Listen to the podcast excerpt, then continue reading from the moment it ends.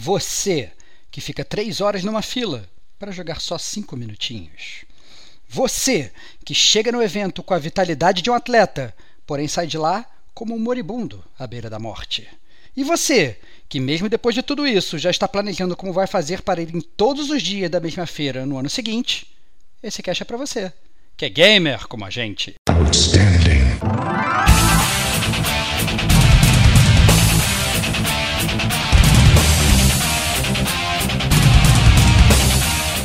Rodrigo Estevão. Ou seja, ou é artrose ou é porque eu não sei mais jogar jogo de luta. Eu acho que é mais pra segunda opção. Kate Schmidt. Depois eu vejo isso daqui. Só que depois eu vejo isso daqui acaba tornando-se um pensamento e depois você já foi embora, né? Rodrigo Domingues.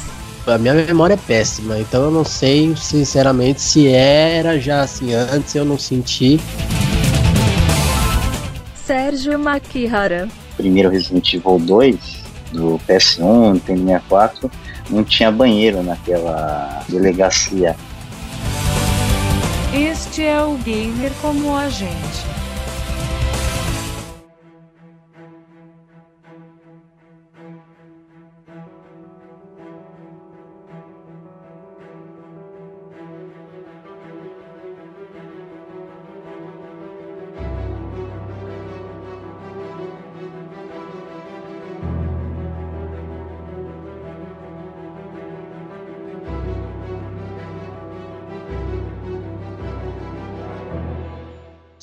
Salve, salve, amigos e ouvintes do Gamer Como a Gente. Estamos de volta é, agora num DLC 42 do Gamer Como a Gente. A gente vai abordar os primeiros aspectos da BGS 2018, maior feira de eventos aí de games da América Latina, que ocorreu na segunda semana de outubro, aqui em São Paulo.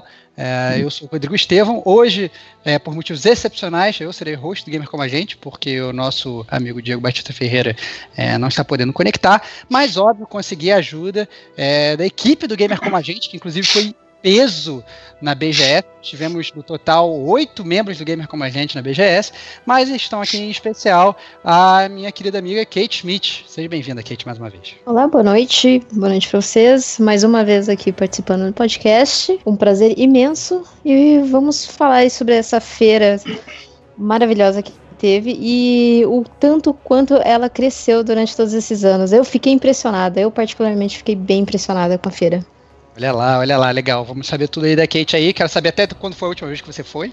É... 2014. Ué, 2014, então são quatro anos. Era, era praticamente umas, umas barraquinhas, umas tendinhas antes, quando você foi. Imagino a surpresa que deve ter sido. É... E estamos também aqui com o meu grandíssimo amigo Pelé, do Gamer Como a Gente, Serginho Maquihara. Um alô a todos. Vamos debater um pouco e comentar sobre os jogos testados na BGS. É, eu acho que a gente pode já é, começar até por esse início, né? Fazendo nossas impressões gerais da feira.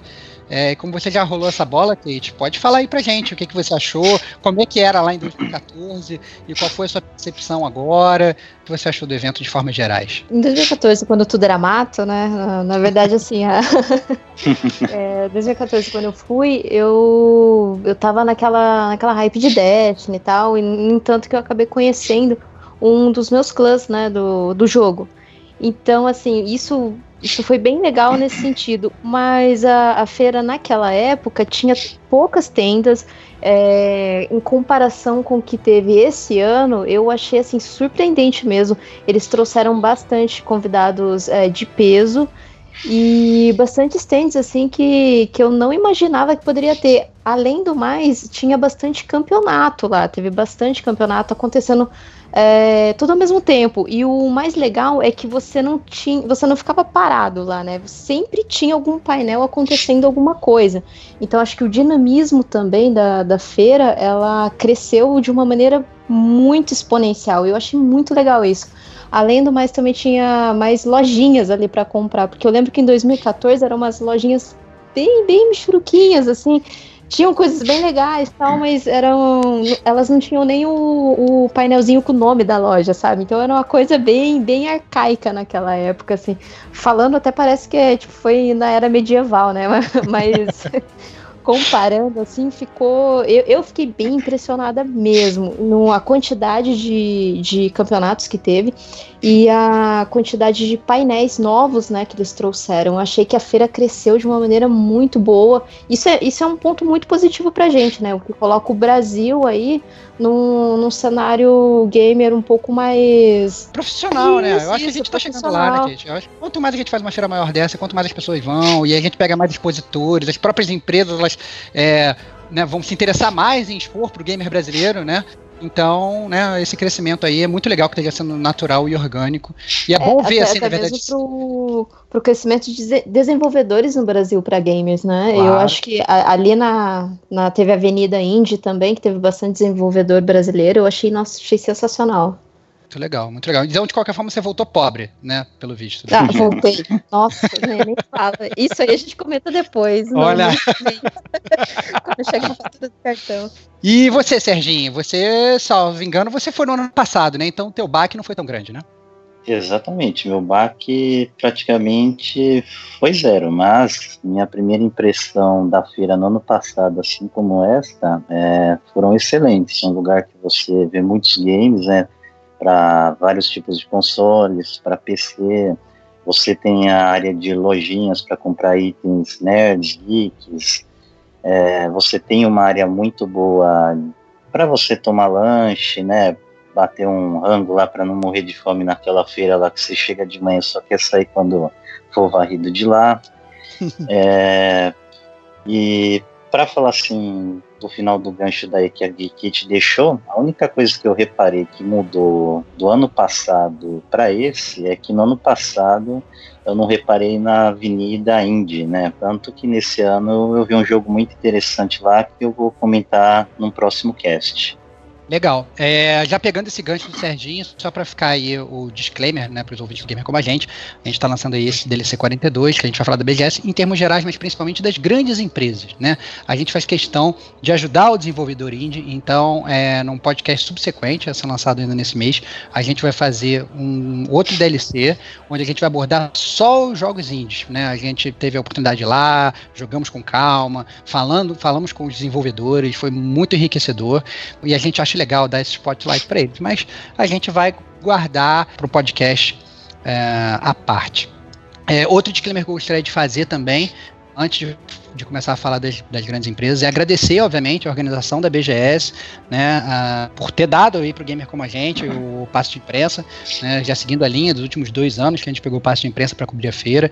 Então, obrigado aí ao Marcelo Tavares e aos seus Minions que ajudaram a gente a poder cobrir a feira e poder gravar esse podcast para vocês. E um outro agradecimento muito especial também à PlayStation Brasil, que tratou a gente com muito carinho quando a gente estava lá, é, deixou a gente testar todos os jogos. Então, é, foi muito, muito legal da PlayStation Brasil, o reconhecimento deles com um gamer como a gente. É, ficamos bastante empolgados e felizes com o reconhecimento. É isso, é isso. É, então, eu acho que a gente pode começar direto logo pela, pela PlayStation, já que eu já citei aí. E eu queria saber o que que vocês jogaram. O Serginho até sei, né? Porque o Serginho, ele né, ficou ali sendo meu braço direito durante grande parte da feira. Mas a Kate, como ela foi nos primeiros dias, eu não sei o que, que ela conseguiu jogar ou não. Né? Então me conta aí, Kate, o que, que você jogou lá do stand da Sony? Uh, primeiramente, o, o que, que eu fiz? Antes de entrar na feira, tinha o aplicativo da Sony, né? Que é aquele Sony Experience em que você conseguia marcar um horário para você poder jogar. Mas o que eu consegui marcar era o Days Gone e o The Forest. Só que o problema foi que eu fiquei do lado de fora na fila e acabou que passando o horário. Só que assim, eu cheguei lá no stand do PlayStation, eu expliquei o, o caso, eles foram muito receptivos, muito assim, é, entenderam, compreenderam e hum. deixaram eu jogar o. Me, me, encaixaram ali, deixaram eu jogar o Days Gone, o The Forest. E posteriormente, depois eu até joguei um pouquinho de Homem-Aranha, porque eu ainda não comprei o, o, o, jogo, mas eu queria assim experimentar. Days Gone eu gostei, eu achei ele muito parecido com o The Last of Us, né? As mecânicas, a maneira ali, aquele modo survival, assim. E assim, para mim, não teve nada de muita surpresa, sabe? Do que poderia vir de um jogo survival, sabe? Eu não, não, não me, me impressionou em nada, assim. Também não, tô falando mal do jogo, claro que não. O jogo hum. tá legal, o jogo tá interessante, parece ter uma história bem, bem interessante também, mas hum. a, a, princípio, assim, o de novidade mesmo, não, não vi nada do, do jogo. Você Gostei. chegou a jogar, pergunta, pergunta rápida, você chegou hum. a jogar, porque no demo do, do Days Gone, eu não sei se você chegou uhum. a entrar a fundo, tinham duas partes de demo, né? Tinha um demo que era como se fosse a, a história, e tinha um demo que era como se fosse uma arena, que era para você botar umas bombas e vinha os bichos atrás de você, Não, os zumbis é, e tal. eu só joguei essa parte da história mesmo. É, foi mais para conhecer a mecânica mesmo do, do, jogo, sabe? Como que funcionava. O... É, é, é mais assim, para você aprender mesmo, um, tipo um tutorial mesmo, sabe? Aqueles começos de jogos, assim, introdutórios. Então, a minha, a minha percepção do, do jogo em si, assim, nada de muito de muita novidade, mas claro, a hype é sempre. O, é, o trem é da hype é sempre passando. O trem da hype tá passando, né? É, e você, Serginho? Você chegou a jogar, né, Serginho? O, Sim, o... joguei. E aí? Então, o Days Gone eu joguei a mesma é, área que a Kate. Era de exploração, tem um tutorial, você tem os comandos básicos do jogo. É, concordo com ela, eu acho que é muito parecido com The Last of Us, né?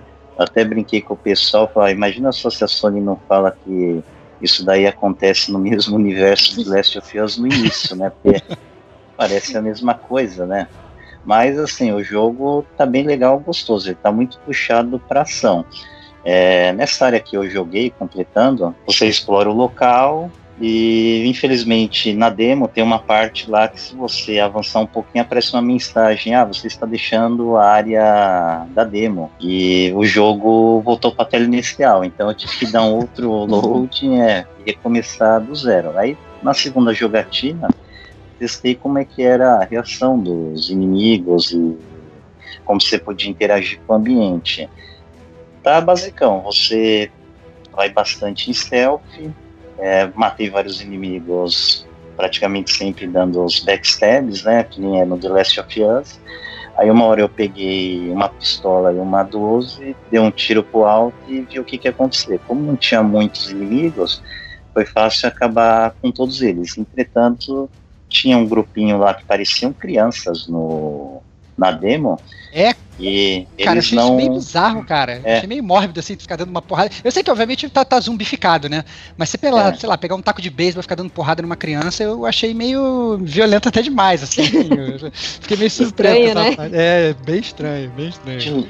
Eu vi que eles não eram agressivos que nem os maiores. Aí eu dei um tiro, um headshot não de longe, e os outros fugiram um pouco. Aí eu me aproximei deles, aí eu vi que eram crianças, né? Pareciam crianças, né? Não sei como é que vai estar a versão final, mas é um pouquinho forte, né? Normalmente tudo que envolve cachorro, criança em violência, o pessoal torce um pouco o nariz, né? É. É, e o, o, o Forest, Serginho? É, eu lembro que você tinha falado que você é, chegou a jogar a versão antiga lá, é, e agora você jogou essa versão mais nova, mais atualizada, com gráficos super bonitos. Qual foi a tua reação? O que, que você achou do, do jogo? Então, a versão que eu testei do PlayStation 4 tá bem avançada. É, quando eu comecei a jogar lá no Steam, você não conseguia nem salvar a jogatina. O Forest dá um resuminho, é que você está numa viagem de avião, o avião tem um problema, cai numa ilha, supostamente, e você e seu filho estão vivos, só que como você está meio baqueado com a queda, você vê que alguém leva seu filho embora, né? Ele foi raptado.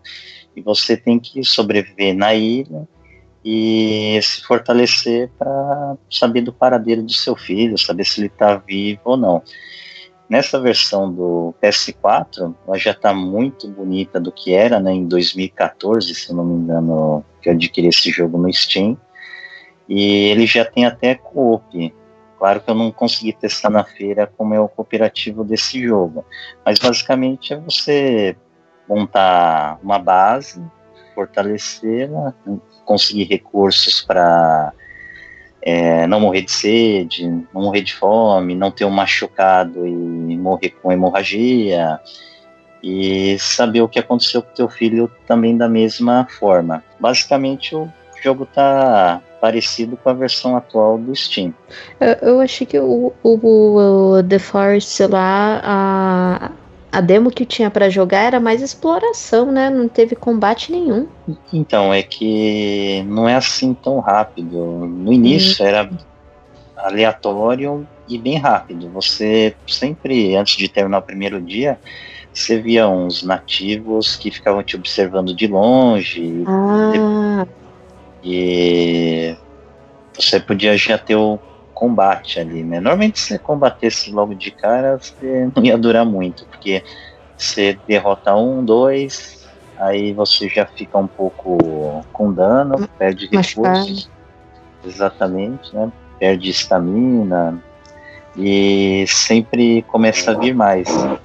Às vezes até se você já monta uma base, você tem que montar uma, um acampamento em outro lugar para não. Ah, entendi. Rápido. Porque até você chegar à base. E acaba de entrar aqui mais um membro do Gamer Como a Gente, um pouquinho atrasado, mas não tem problema, porque a gente ama ele. É meu amigo Digo Domingos, cara. Seja bem-vindo aí, cara. Acabou de cair de paraquedas no meio do, da, da conversa do PlayStation, cara. Excelente, cara. Cai no melhor momento, então. então, já aproveita e já te boto na, na fogueira aí, cara. Aproveita aí e fala o que, que você achou do Homem-Aranha. Eu sei que você já deu uma roubada, porque você já até jogou o jogo na real lá. É, então fala um pouco do que, que você acha sobre o jogo, que estava à exposição lá, aproveito e deixo também para Kate falar, já que ela falou que ela jogou um pouquinho. Show, show. Cara, no Homem-Aranha eu gostei bastante. Eu tenho, para ser sincero, eu já tenho ele, né? E eu joguei bastante dele aqui na, na primeira semana de lançamento. É, eu gostei bastante porque acho que é uma nostalgia, né? Vinda lá do, se não me engano, do PS2, que foi um, um dos últimos Homem-Aranhas mais legais que tiveram, que era aquele que você podia andar para tudo que era lado. É, visualmente o gráfico tá lindo, tá bem parecido com, com a arte visual de filme. A galera andou até comparando bastante alguns takes. É, o jogo tá legal e tá bem gigante, ele tem bastante coisa para exploração, para mundo aberto. A jogabilidade dele tá bem excelente, tá bem parecida mesmo com a com Batman. Eu não sei se isso é bom ou ruim, mas eu gostei. Eu gostei porque acho que o combate do Batman é um combate gostoso de jogar. E fora o combate, a gente tá Eu ouvi de muitas pessoas um feedback que é uma das melhores histórias do Homem-Aranha. Eu ainda não fechei o jogo, mas eu tô empolgadaço, cara. Tô empolgadaço pra fechar. Assim, o pouquinho que eu joguei, acho que o Digo já resumiu 80% do que eu também achei. O... Eu, eu tava bem curiosa com a mecânica de combate do, do jogo. É... Quando eu tava lá jogando, me lembrou demais o Batman Arkham Knight lá do, do PS4, que eu também adorei, eu adorei o, o Batman, eu até fiquei, fiquei com vontade de platinar, só que tinha aquelas corridas malditas lá, que eu desencanei totalmente. Mas o que me chamou muita atenção do, do Homem-Aranha foi que ele tem bastante roupas, né, você pode trocar as roupas. Olha lá, sabe, né? Fashion Spider, olha lá, olha lá. Kate Fashion Week aqui gosta demais de trocou a roupa do boneco, ah, é comigo mesmo. Então, eu, assim, eu me chamou bastante atenção a mecânica, acho que a mecânica de jogabilidade ela tá bem fluida, tá, tá bem gostosa mesmo. E fora os gráficos, né? Porque quando foi anunciado na E3, teve um pouquinho de downgrade, o, o que eu já também já esperava, mas eu o jogo tá entregando o que ele, o que ele prometeu, sabe? Então, sobre a história, eu não, não pesquisei a respeito para realmente não, não ter spoiler. Mas gostei bastante do jogo, sim. Outro jogo que eu joguei na feira e que eu gostei bastante, é, eu não sei se na verdade o Serginho, eu acho que o Serginho não jogou, acho que ele me viu jogando junto com o Eric. Eu não sei, não me lembro se o Digo jogou. É, eu acho que talvez ele tenha jogado no, no, dia que eu tava mais focado lá nos indies. Foi o Dreams jogo da Media Molecule, que a galera que fez aí o, o, o Little Big Planet. E eu achei maravilhoso, cara. Achei o jogo muito bom, um copy assim de dois players muito fluido, muito divertido, é, cenários assim engraçados para se jogar. É, tive uma ótima experiência. Para mim, eu acho que foi um, era um jogo que obviamente a gente já tinha falado dele na, no, no, podcast da E3, é, mas a gente tinha decidido aí se é, se era um jogo bom ou não para ser experimentado, o pessoal tava com um pouco pé atrás, mas eu achei que a demo do, do, que saiu na BGS foi, pô, foi perfeita, assim, me vendeu o jogo totalmente. O que, que você achou, Diego? Pô, eu vou te falar que eu gostei bastante. Eu não esperava jogar o jogo, não tinha pretensão, eu nunca tinha visto nada sobre ele, assim, para ser sincero. Mas aí calhou que eu tava lá na fila da PlayStation dando uma olhada no AAA e aí calhou que a fila tava vazia. Isso no domingo, que já era encerramento de feira. E aí eu bati um papo lá com, com um dos colaboradores da PlayStation e pedi para testar. Fiquei na fila do backup e, pô, foi cinco minutos, entrei. E joguei junto com o Sagaz no dia. Olha, a gente jogou co-op, a gente testou 100% do jogo em co-op, porque lá na BGS tava rolando o quê? Tava rolando um gameplay, eu não sei se você checou isso lá, mas tinha gameplay é single e co-op. E aí e eram totalmente diferentes os testes para cada tipo. Uhum. E aí a gente focou no co-op. Eu achei muito maneiro. Eu joguei dois modos. Um deles eram pareciam duas joaninhas elétricas uhum. que se completavam dentro do cenário e aí você precisava abrir o, os caminhos. A jogabilidade é bem gostosa. Lembra muito mesmo esse gameplay, essa, essa, essa demo do, da joaninha. Lembra muito Little Big Planet tanto na, na, na parte de coletável que fica no meio do percurso e tudo mais. E aí a segunda demo que eu testei também foi a demo que é um competitivo, que é muito martelinho, massa, é muito Mar... diferente, é a do martelinho. É o que martela prego lá, né? É, é e é sensacional, é cara. É muito engraçado. É muito, muito legal, cara, porque é um versus muito bacana de você chamar a família lá em casa e começar a dar dar uma zoada junto. Então eu, pô, eu gostei, cara. Assim, é um jogo se pintar, se pingar lá, é capaz que role. Olha lá, legal. É, outro jogo também que aí eu acho que a gente também pode falar é, e aí eu peço, na verdade, a opinião do próprio Digo, eu te dou um sumo de novo aí, que eu sei que da, das pessoas que estão aqui, você foi a única pessoa que jogou. O Eric, que foi também na feira com a gente, ele também jogou, é, mas infelizmente ele não pôde colar aqui no, na gravação hoje. Foi o Kingdom Hearts 3, cara, que era um jogo que inclusive você estava com uma expectativa absurda. Você Altíssima. que é super, super fanboy da série e tal. E me conta aí, cara, que eu acho que tu não ficou muito feliz, não, né, com Kingdom Hearts. Me conta, cara.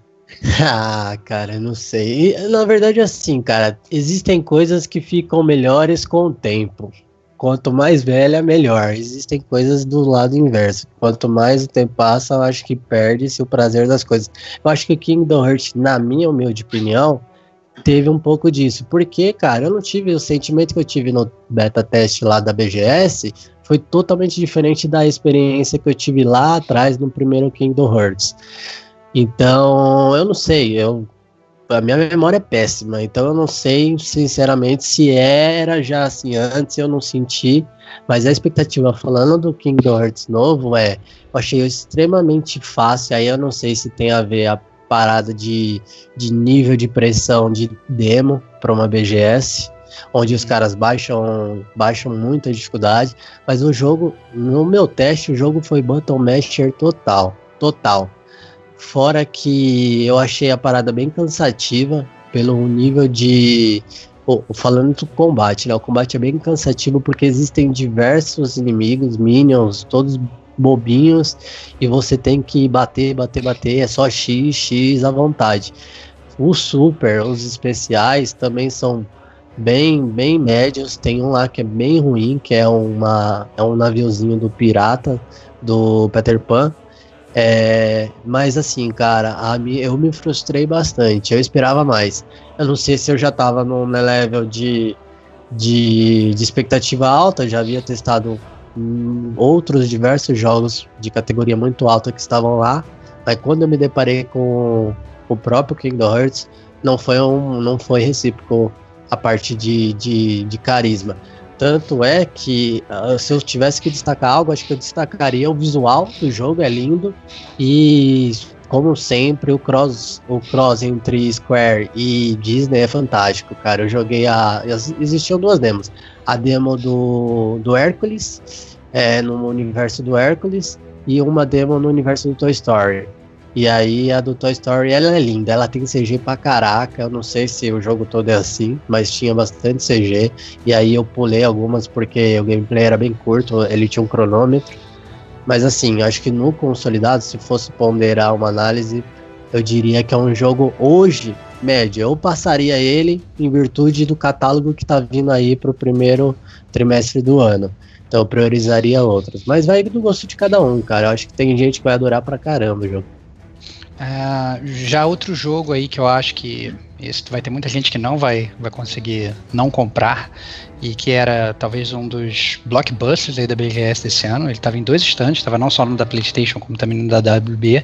Era o Resident Evil 2, né? O remake da série aí está sendo propagado aos quatro ventos atualmente e a expectativa estava muito alta, especial do Serginho, que é um grande fanboy da série. Olha, a experiência dessa demo foi ótima, né?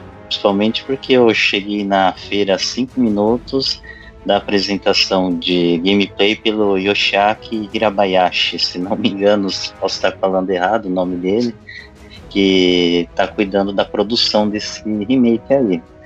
É, o que a gente viu e nós testamos é um jogo que já está muito avançado, né, praticamente finalizado. É, um gameplay legal, a história tá toda modificada, na verdade não modificada, né, adaptada para ser mais coesa, coerente. É, em especial a gente viu a parte da Claire, que foi o teste que eu fiz da gameplay com combate, eu achei demais, né? O, dar uns tiros naquele William Birkin ali foi fantástico. Foi tenso, ver o... me achei. Fora o, o produtor é, jogando a demo, não tendo sucesso da primeira vez e a plateia ficar um pouco dividida se daria uma nova chance para ele continuar a jogatina. Mas o pessoal aqui do Brasil é, é gente boa, é receptivo. É, ele jogou uma segunda vez e teve sucesso.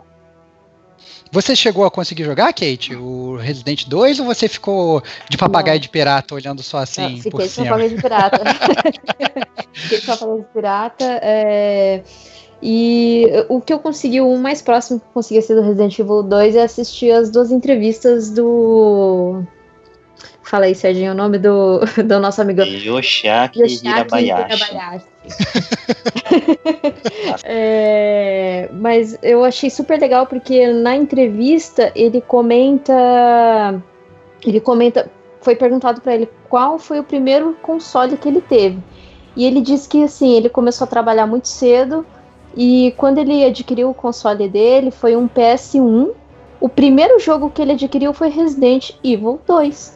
E, e, imagina, o cara, o primeiro console, o primeiro jogo que o cara jogou ali do, do console que ele comprou foi Resident Evil 2. E ele tá fazendo agora o remake do Resident Evil 2. Imagina que coisa louca, assim, né? Nossa, né, cara? Que louco. Nossa, né? demais, demais. E ele falou que saindo da faculdade, ele já foi contratado pela Capcom. Ou seja, o cara já, né?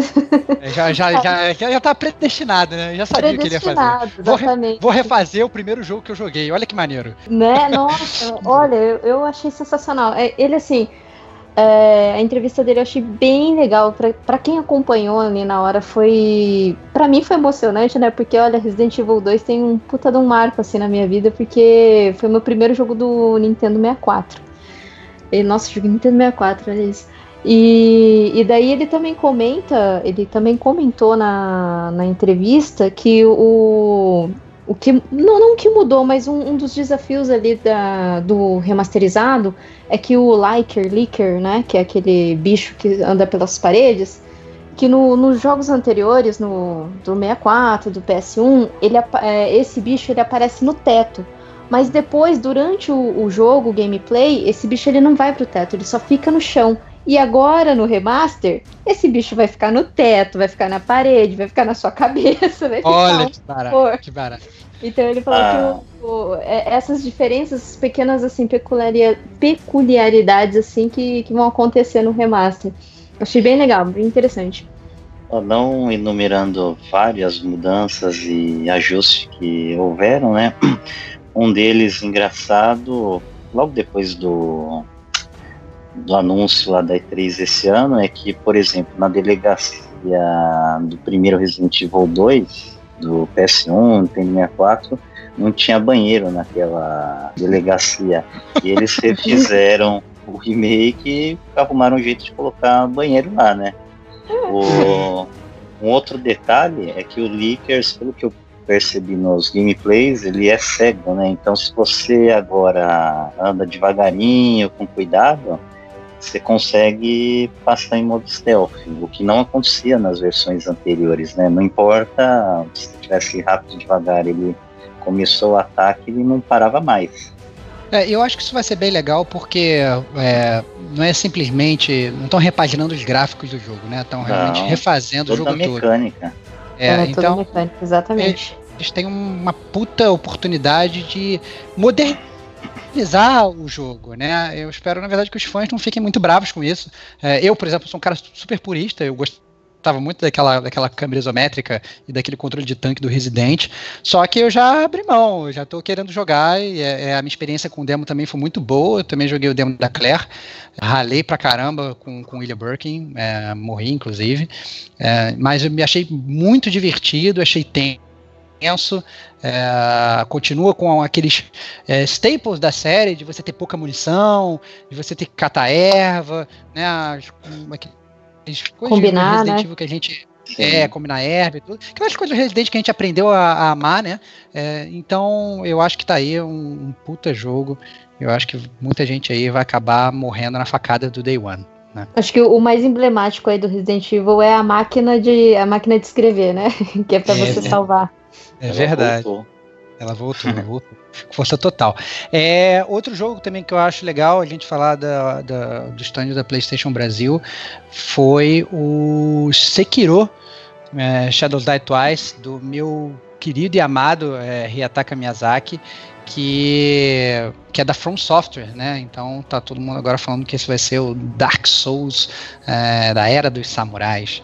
É, foi um jogo que eu fiquei bastante feliz de ter tido a oportunidade oportunidade de jogar, me diverti bastante, apesar de, de do jogo ter bugado é, comigo lá. Opa, eu vi ao vivo isso daí. eu cheguei, cheguei para jogar o jogo, consegui matar o bichão que tava matando todo mundo. Quando foi avançar, o jogo resolveu resetar. É, sozinho. Ele não, não, aceitou, eu acho que eu tinha passado do bicho de primeira, ficou meio bravo comigo o jogo. aí, aí resetou, não, não, você não pode fazer isso, você é obrigado a morrer. Aí. fui punido, fui punido pelo, pelo, pelo próprio PlayStation. E, e aí o jogo resetou e depois eu tive que recomeçar. E acabou que o meu tempo de demo foi reduzido, né? Porque quando eu matei o bicho e, e consegui passar de novo, é, acabou o tempo do demo e, eu fui sacado lá de fora. Mas o Serginho conseguiu jogar também um pouquinho, né, Serginho? A conseguir também é um jogo que salvo alterações, vai estar tá dia 22 de março, né? Data de lançamento, o jogo publicado pela Activision agora.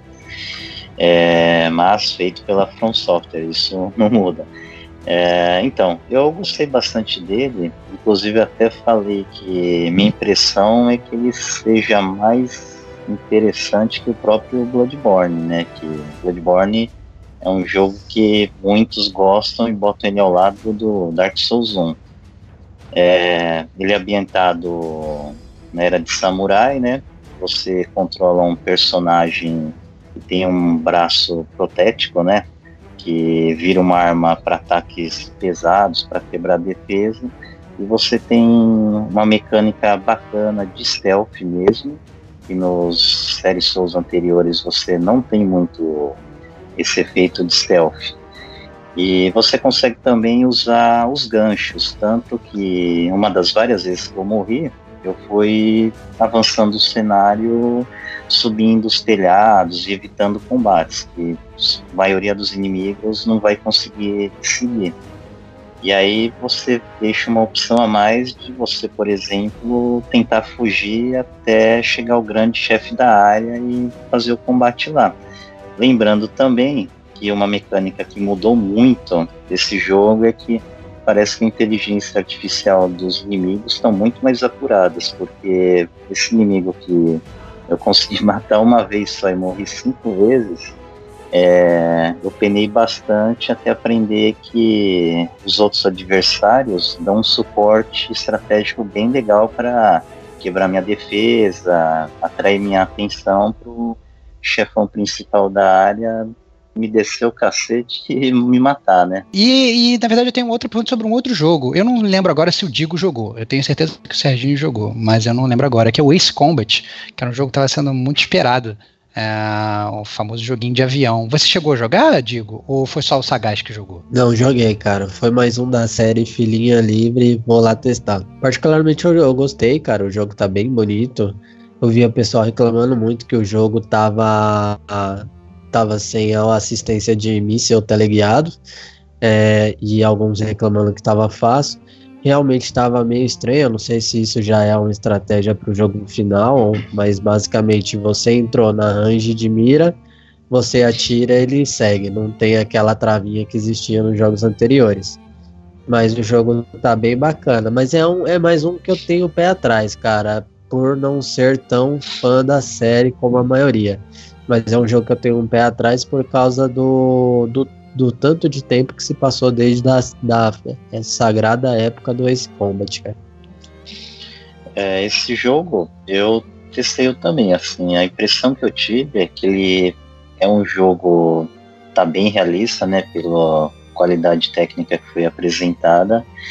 É, só que a jogabilidade, que eu acho um ponto muito positivo, tá bem arcade. Assim, eu achei muito fácil de três aviões que estarem disponíveis lá na demo. Eu escolhi o Tomcat F-14 e a lá Top Gun do Tom Cruise e fui me divertir lá. É, eu achei a batalha razoavelmente fácil, também pode ser por causa da feira, né? Você vai deixar um negócio num nível frustrante para já assustar um pouco o possível comprador. É, consegui derrubar vários aviões, é, destruir alvos terrestres, tomei rajada de metralhadora e eu achei bacana porque, por exemplo, nessa missão eu tinha meu esquadrão, então às vezes eu ia ser atacado, o outro piloto vinha e me dava cobertura, às vezes eu via um combate lá e ia lá interferir. E isso indica que também eu fui perguntar pro pessoal que estava naquela área do stand, ele vai permitir o co-op entre outros jogadores. Isso já muda radicalmente a dinâmica do jogo. Por exemplo, da época boa do Ace Combat 1, 2, 3 PlayStation e até o Ace Combat 4 do PS2, a gente não tinha o co-op online que a gente tem hoje em praticamente todos os jogos. Isso daí dá uma vida pro game, uma diversão muito melhor. Eu gostei muito do jogo, só que ele é um jogo de nicho. É, vale salientar também que o Ace Combat também estava disponível lá na feira para jogar no VR, né? O, Exatamente. O aparelhinho é... de, de, de realidade virtual da Sony. O Rod Castro, inclusive, chegou a jogar sou colaborador aqui do Gamer Como a Gente. Felizmente ele também não conseguiu colar hoje aqui, mas eu lembro que ele saiu de lá babando. É, falando Sim. que foi divertidíssimo, falando, cara, já era, vou ter que gastar um dinheiro absurdo para comprar o VR. O que, sinceramente, foi a minha percepção também, mas não quando eu joguei o Ace Combat. Foi quando eu joguei Beat Saber. É, a gente chegou a falar do Beat Saber já aqui no Gamer Como a Gente, salvo engano, na E3, que é um jogo de ritmo né, musical em que você ah, vem vindo assim uns bloquinhos na, na, na sua direção e você está segurando como se fosse dois, dois sabres de luz e você vai tendo que batendo nos, nos, bloquinhos, no ritmo da música, na direção que eles estão apontando. Eu, eu, pelo trailer, já tinha gostado do jogo, porque eu gosto muito de jogo de ritmo. resolvi dar uma chance é, pro VR. A minha experiência com o VR antes tinha sido razoável, mas não tinha sido uma coisa que é, me, me, sai, me fizesse sair de lá correndo e comprar ao mais dessa vez com Beat Saber, é, eu diria que se bobear, se não for um dos jogos mais divertidos que eu joguei, tá indo top 3, tranquilamente. Porque eu saí do, do, do Beat Saber com um sorriso no rosto. Eu comecei a jogar no normal, achei que tava um pouquinho fácil, botei no hard, e no final a música do rádio tava parecendo Darth Maul, virando, girando o, o, o girando Yoda, sabe de né? luz. É, tava, tava, tava o Yoda, tava me diverti bastante, cheguei a suar, jogando com um sorriso no rosto. Acho que é, quando eu percebi que eu tava sorrindo jogando o jogo, é, eu fiquei muito feliz, né? Porque é muito legal quando você percebe quando, que você tá se divertindo de uma forma muito crua, eu diria, É. né? E obviamente é um, é um jogo que não tem não tem história, é um jogo puramente gameplay, né? É um jogo que até dá pra galera mais ociosa que gosta de que não gosta de fazer exercício físico e usa na verdade do videogame para fazer um pouco de exercício físico o Beat Saber eu acho que ajuda porque ele é um jogo que você não fica simplesmente parado movimentando os braços vem os blocos também na sua direção que você tem que você tem que abaixar você tem que se desviar chegar pro ladinho e tal não sei o quê então bem ou mal é um jogo que você se movimenta bastante eu achei muito muito divertido é totalmente eu não sei se vocês tiveram a oportunidade pelo menos ou de jogar ou de ver o pessoal jogando a Kate Ah, falou eu, que eu parei lá e fiquei assistindo. Eu fiquei assistindo E o aí? pessoal jogar. E aí, Ah, que eu achei muito divertido, cara. Eu achei muito, muito. Eu que tava assistindo achei divertido. Então eu pensei assim, poxa, imagina ter é, o VR, assim, ter esse jogo em casa com. É pra você jogar com um amigo. Eu acho que é você compartilhar mesmo esse momento com, com, com o pessoal, né? E isso que você falou é muito verdade. Quando você se pega sorrindo jogando algum jogo, é uma coisa tão boa, né? Tão, tão gostosa, tão gostoso esse sentimento, porque às vezes a gente joga numa tensão, né? Jogos muito, assim, até com uma certa dificuldade. Então você fica aquele momento tenso. E quando você realmente está se divertindo numa coisa fluida, é tão gostoso, né? Você desfrutar disso. Mas eu, eu tava assistindo o pessoal, cara, era muito legal, era muito legal. Foi até. Eu até assisti um. é, Foi um senhorzinho, bem senhorzinho mesmo, jogar. Foi super divertido ver ele jogando, cara. Olha, eu falo pra você que eu fiquei com vontade de comprar só de assistir o pessoal Olha jogar e não jogando, imagina só. É, o bom desse jogo que eu vi é que a mecânica é bem simples, né? Então você não tem um- uma curva de aprendizado longa, né? Você 30, min- 30 segundinhos você explicar para alguém que venha na tua casa você tem esse jogo, como que funciona, ela vai estar se divertindo aí por vários minutos. É que é bem intuitivo, né? As cores ali, o, o, o movimento, né? É bem intuitivo, é bem como se fosse um Just Dance, só que você cortando ali, né? É, os É. blocos. É, eu fiquei mu- com muita vontade é, de jogar o Tetris também, mas acabou que essa eu fiquei também ali na, na, na filinha do papagaio olhando, porque eu sou um- sempre fui um fã de Tetris e o Tetris VR é, me, me cativou muito. Eu só, na verdade, fiquei triste porque eu tava realmente esperando uma coisa a mais. Eu, inclusive, eu falei com o Rod isso, que a gente tava olhando de longe, que a gente tava esperando uma coisa mais tipo realidade aumentada, né? De você, imagina, poder pegar as peças assim e girar a peça e jogá-la para baixo, entendeu? E fazer uma coisa assim mais, mais ativa, né? Mas na verdade não é assim, é um jogo que você joga no controle normalmente, né? E aí, sei lá, quando É. você, você pluga a linha, explode, sei lá, um firework, um fogo na tua cara e tal. São, é uma, uma coisa assim, que é uma coisa imersiva, mas não é o Tetris que eu ainda quero jogar. Né? Eu lembro muito que tinha aquele. é, no Nintendo 64 tinha aquele jogo Tetris Sphere, que era. Não sei se vocês chegaram a jogar isso, se, ou se fui só eu mesmo, que, que era um Tetris que era um Tetris em, em uma bola. É, que eu gostava muito, que você ia girando a bola, assim, você ia fazendo as peças caírem num- num- numa circunferência. E, e eu, e eu sempre imaginei como é que seria esse jogo num, num, num VR, numa coisa assim que eu pudesse ir girando o negócio sem usar o controle e tal. Era isso, na verdade, que eu tava esperando do jogo do Tetris. Fiquei, admito, um pouquinho decepcionado, mas ainda assim é, era um jogo que infelizmente eu não consegui testar, mas gostaria de ter jogado também. E seguindo, PlayStation veio com vários outros jogos, né? Dead or Alive, por exemplo, que eu joguei com o Eric, dei várias surras nele, foi divertidíssimo. Tinha o, o PES, que eu tive o prazer de ver o Serginho, inclusive, defendendo um pênalti com o Flamengo. É, que É, ali ia ficar feio, né? É, cara, eu, cara, desculpa, ia ter que te demitir do gamer como a gente, se É, você escolhesse o Flamengo e perdesse, cara. Ah, mas você foi testemunha ocular da defesa milagrosa na gaveta. É, defendeu, defendeu, defendeu até pênalti, foi, foi muito legal. Deu o canto pro, pro cara chutar, o cara chutou e você foi lá e agarrou. É. Muito estratégico. É, é, tinha também na, no stand da PlayStation o Black Ops. É, então, assim, eu achei que, que a PlayStation no final ela veio assim com. com sabe, com vários jogos divertidíssimos para você jogar. É, e uma coisa, na verdade, que a gente não falou, na verdade, a gente falou muito passando, acho que eu gostaria de falar mais do PlayStation antes da gente migrar, é sobre essa questão do aplicativo. Né? É, porque assim como no, ocorreu no ano passado, a Sony veio com o aplicativo da PlayStation Experience, é, onde você, para você entrar, você é, jogar os jogos, você tinha que entrar nesse aplicativo, você tinha que logar, é, você pode inclusive logar com conta própria PSN, né? E, e você, aí você cadastrava e tentava pegar um lugar na fila, o que na verdade fazia com que as filas efetivas do stand da PlayStation fossem pequenas, comparada ao stand da Microsoft, por exemplo. É, né? isso é verdade. Então, assim, era uma. Era, você visualmente falava assim, não, tá, tá, tá até mais vazio, mas porque na verdade as pessoas só chegavam ali é, para jogar o jogo em determinado momento. Então eu acho que tem assim tem um ponto forte disso, porque eu acho que bem ou mal é um é uma coisa democrática é, no sentido de é, não não tem. Se você foi o primeiro a chegar ali no, no, no, no aplicativo, você é, conseguiu ele cadastrar e deu o refresh, você, você logou. Mas tem esse ponto que a Kate já comentou bem, né? Que, que você na verdade só podia entrar em duas filas por dia.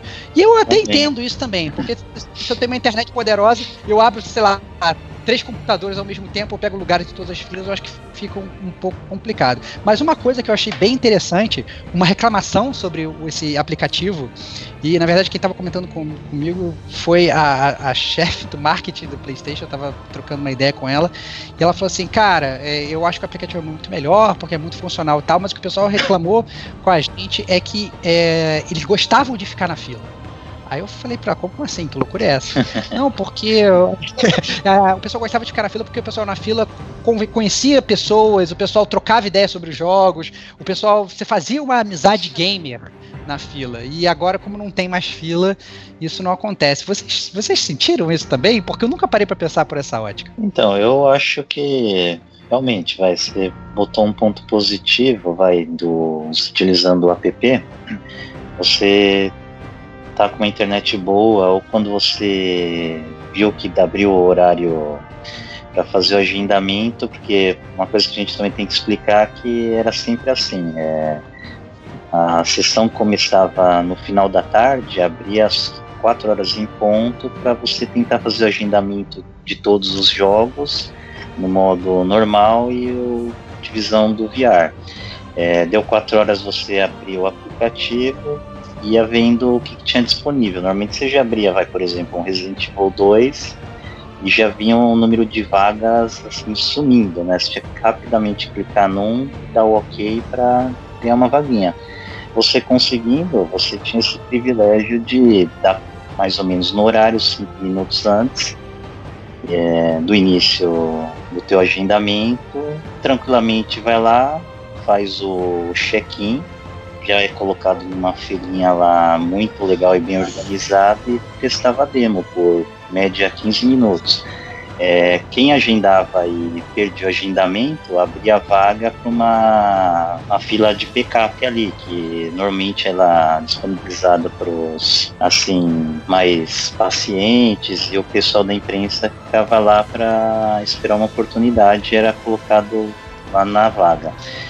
Os stands, por exemplo, das outras produtoras, era mesmo na fila. Você chegava ali, colava e realmente podia fazer amizade. Você ficava, às vezes, até mais de uma hora para tentar jogar algum título bom. Por exemplo, as filas do The Division 2 no dia 12 já estavam boa parte do dia imensas. Você perdia no mínimo uma hora ali. Uma hora, eu acho que está sendo até gentil, né? Mas eu acho que eu vou até aproveitar o seu, o seu gancho, Serginho, e falar sobre o stand da, do, do Xbox, né, da Microsoft, é, que acaba sendo também o principal corrente da PlayStation, que pelo menos aparentemente, aparentemente não, ele estava na verdade bem mais cheio que o da Sony, talvez também porque tem as pessoas na fila.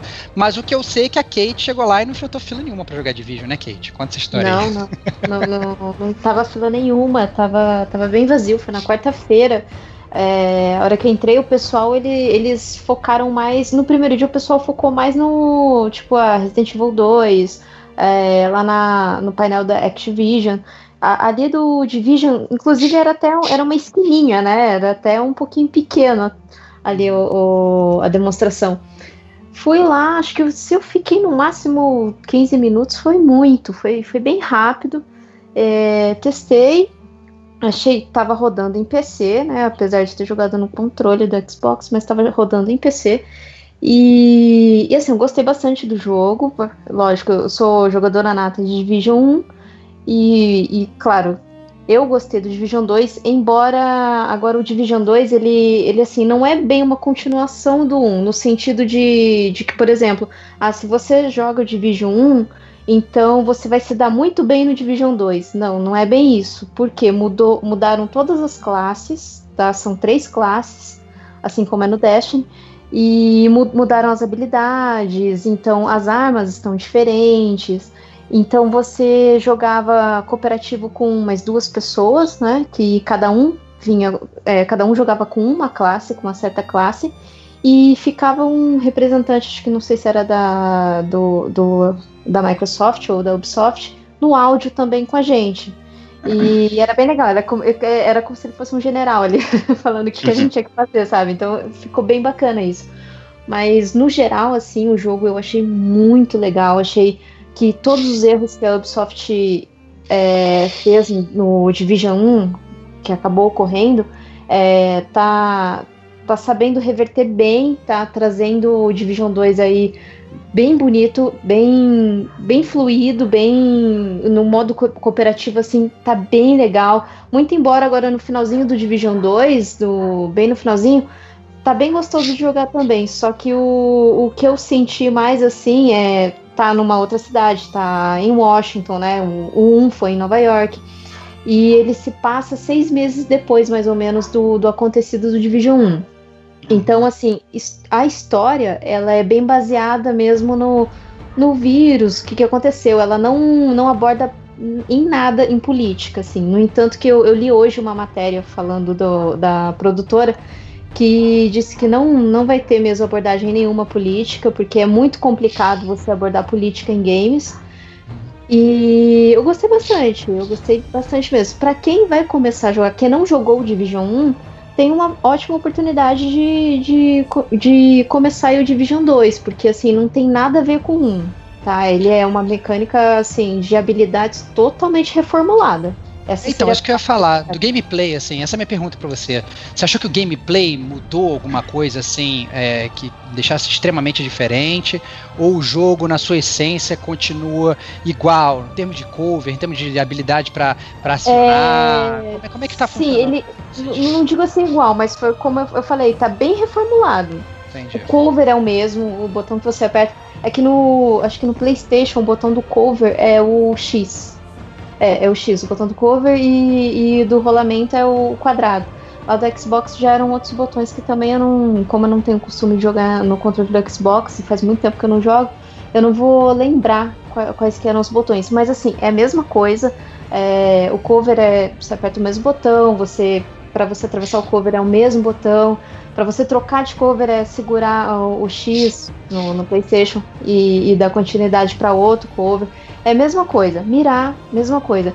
É, incluíram agora o, o arco e flecha, né? É a besta, né? Que, que eles chamam. E acho que o lança-granada. E um lança-granada. Porque lá no Division 1 não tem. No Division 1 é o mais pesado que você tem de armamento é uma metralhadora. Né? Então, eu assim, assim a, a gama, o leque aí de, de armas aumentou. Ah, eu achei bem legal isso. Bem legal. legal. Legal. É, a gente acabou que não conseguiu testar é, o Division 2, quer dizer, é, a galera que foi depois, né? Porque a, a, Kate ela foi agraciada com os primeiros dias da, da BGS, ela conseguiu quando a, a feira estava mais, mais, vazia, a, mas a maior parte da galera a gente só conseguiu ir no, no feriado, no sábado e no domingo, quando estava realmente um crowd absurdo e a fila do Division, achei que o Serginho foi até muito bondoso quando ele falou que a fila era uma hora, mas que assim, a fila, a gente tentou pegar a fila às 6 horas e a moça falou assim, não, a fila já tá fechada, porque a, até às 8 é, eu nem sei se essas pessoas aqui vão conseguir jogar. Então era uma fila de no mínimo duas horas, né? Você ficar duas horas parado para jogar, né? Cinco minutos realmente é, acaba sendo complicado, né? Principalmente para gamers que já ficaram em pé e andando o dia inteiro. Né? É, mas outro jogo que tinha lá na, na, Microsoft, aí eu pergunto a opinião do meu grande amigo é, Digo, é sobre o Jump Force. Eu sei que ele é um grande fã de anime eu não sei se ele teve a oportunidade de dar uma olhada é, no Jump Force, que é aquele jogo de luta que vai, vai ter, na verdade, uma série de personagens de, de mangá, né? Então você vai ter Naruto, você vai ter o Goku, você vai ter até Sei Shiryu, né? É, você chegou a ver é, o gameplay lá no stand da Microsoft, Diego? Pô, pra ser sincero, não, cara. Nem sabia que tava lá. Olha lá, cara, que vergonha. Vou falar a verdade, que eu não tinha percebido, não. Mas, cara, vou, vou, tem um motivo para isso. O stand do Xbox conforme o Sérgio falou, pior 10 vezes. Estava muito cheio, não dava nem para ver o que tinha nas TVs, cara. Tava muito lotado. Eu passei longe de lá, cara, mas tinha até vontade de jogar o The Divisa e tal, mas não dava, cara. Tava muito desgastante colar lá na parte do, do Xbox. Acabou que eu nem reparei. Mas falando do jogo, pô, se eu não me engano, o jogo é derivado de, do J All, All Stars, que é o primeiro jogo da, do, do combo entre os animes ali, que eles colocam sempre um mix de, de todos os animes em alta do Japão, Naruto, One Piece, Dragon Ball e outros. Se eu não me engano, nesse último agora tem muito mais personagem. Só que, cara, no, tomando como base o primeiro, que é o J All Star, eu acho que eu vou pular fora e não vou curtir porque o jogo é full time luta é, versus, cara. E acaba que eu não sou muito fã de jogos de luta. Eu gosto geralmente de jogos de anime, que eu até tenho alguns, geralmente são os estilos Musou, que é aqueles estilos de open world, que você vai batendo nos bichinhos fraquinhos, daí vem o boss, derruba, é, mas é, acaba que tem uma história, né, por trás. Agora o Versus, eu já nunca fui fã muito de luta, então é um jogo que provavelmente eu vou passar. E você, Serginho e Kate, vocês chegaram a, a ver o Jump Force lá ou também passaram longe, que nem eu digo? Eu passei um pouco longe, né? Porque eu fiquei mais no, no Division mesmo. Não, não é um acho que, tipo de jogo que, que, assim, que me chama a atenção. Mas é, é para mim passou desapercebido mesmo. Acabou passando desapercebido. Eu também não dei muita atenção para esse jogo, porque eu acho que ele é um um jogo também bem de nicho, né? Você tem que gostar Concordo. de anime e o estilo de combate dele, que vai te jogar no meio de uma cidade no gameplay que eu assisti. É, você começa a lutar com um time com de cada lado três personagens. Tinha até Cavaleiros do Zodíaco né, lutando com Dragon Ball. Sim. E vocês vão lutando lá, soltando vários especiais, até que uma hora a barra de um acaba e é morre. É isso aí, né? aí acaba o combate, fim de round, vamos para outro e até fechar a melhor de dois ou de três ali que eu vi na É o famoso luta, luta, luta, luta, cansei e vou desligar o Playstation, né? Não, é, é, ah. Não nem eu não você cansou, sua mão não aguenta mais. É né? isso que eu ia falar, é. cara. Eu, eu, eu, às vezes o seu controle não aguenta mais, né, cara? É verdade. Eu já virei aquele player que jogo de luta eu não jogo mais, eu gosto de assistir. Eu assisto, eu dou, eu, eu torço, eu mexo com as pessoas que estão jogando, ah, vai perder teu trouxa e tal. Aí quando boia na minha mão, eu jogo uma partida, já fico cheio de dor na mão. Que é, ou é. seja, ou é artrose ou é porque eu não sei mais jogar jogo de luta. Eu acho que é mais pra segunda opção. É, eu meio que desaprendi. Quando eu, acho que quando eu era moleque eu jogava melhor. Hoje eu acho que eu acabo segurando o controle com muita força e, sei lá, fico nervoso e acabo que eu tomo sempre um pau. Então... É, lembrando que esse jogo daí, como o último jogo do Dragon Ball lançado, é num nível de qualidade tão boa que você sente que está controlando um anime, né? Você é o diretor do, do jogo ali. É verdade, assim, isso eu acho que, que no sentido Isso é um ponto muito positivo. É, eu acho que no sentido plástico do combate, parece realmente que você está jogando o desenho animado ali, né? É, é muito divertido e depois você manda um especial, entra como se fosse uma animação de desenho mesmo, né? É, é muito legal de você ver e parece que vai ser que a galera tá jogando um desenho. Acho que a gente está chegando realmente muito próximo, digamos, da realidade, entre aspas. é da realidade, né? Mas a gente está chegando muito próximo de de realmente jogar o desenho, né, que a gente está acostumado a ver. É, outra coisa que tinha no, no stand da Microsoft, que eu inclusive joguei com o meu amigo Serginho, foi o Sea of Thieves. É, eles estavam mostrando a expansão Forsaken Shores, né? Para quem não sabe, Sea of Thieves é um, um jogo multiplayer de pirata o que é uma ambientação muito boa, mas eu fiquei bastante triste, na verdade, com, a, com o jogo que foi apresentado lá, porque é, eles tinham, sei lá, oito televisões para o pessoal jogar, só que as televisões meio que não estavam linkadas, né? Então era um É. jogo multiplayer em que, por exemplo, no servidor onde eu tava só tinha só tinha uma pessoa e tinha outras seis pessoas ali jogando. E eu não sei em que servidores que elas estavam. O Serginho tava do meu lado e a gente não tava no mesmo servidor. Eu falava, cara, como é que faz pra te encontrar? Ele falava, "Só- sei lá. E o negócio tava realmente muito largado e com É.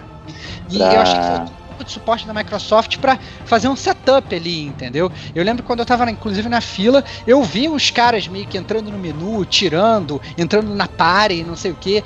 E, e- e eu achei que ficou meio largado isso, né? Porque é, o pessoal ali que tava meio que tomando conta, né? Tava sempre direcionando as pessoas, não, toma aqui esse controle, joga aqui.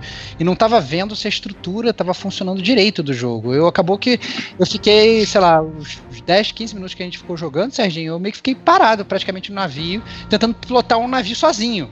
O que é bem difícil, né? Porque eu corri para um lado, vai lá, desce a vela. Depois eu corri pro timão, ficava girando. Ah, não, pegou o vento, voltar, não, vamos lá, mudar a vela de posição. Voltava. Eu achei meio zoado. Você não achou, não, Serginho? Então, realmente ali eles deviam ter feito um esquema de criar uma rede local, né, uma sala e todo mundo jogar naquele, naquela mesma sessão.